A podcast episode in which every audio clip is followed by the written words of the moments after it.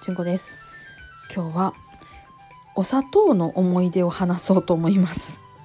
唐突にお砂糖。なんでそんな話そうかと言ったかっていうとね先日あのうちのお檀家さんからお砂糖を2パックいただいたんです。それも綺麗に包装したやつをお礼にねちょっといただいたんですよ。なんかねその綺麗に包装されたものをいただいてなんだか少しお餅おもりがしてこれ何が入ってんのかなと思って開けたらスプーン印の白砂糖っつうのが2パック入ってて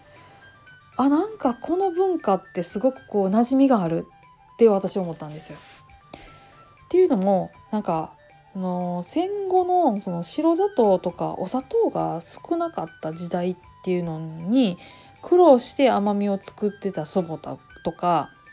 おばとかの姿っていうのがもう心にずっと残ってて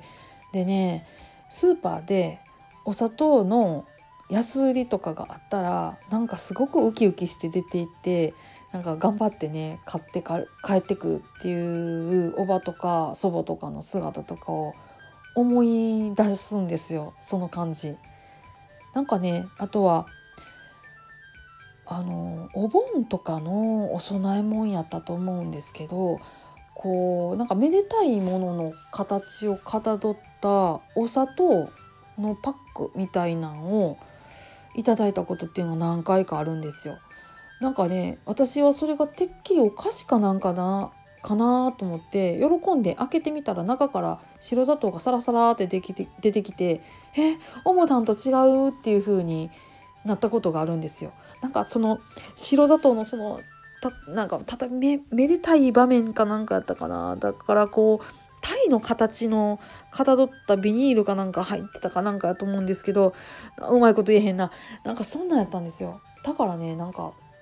白砂糖っていうとなんかとてもね貴重で良いものっていうイメージが私にはあるんですよ。でなんかねそうやってね、ご近所の方にお礼としてその白砂糖2パックを美しく包装してもらったもの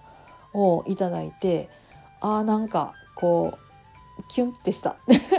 っていう話です。そんだけ。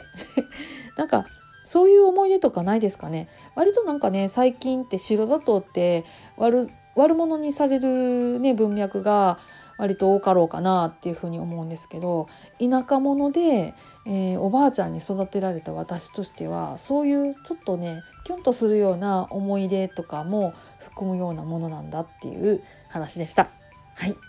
単なる思い出話回はい、たまにはこんなのもよかろうかなと思って収録してみました。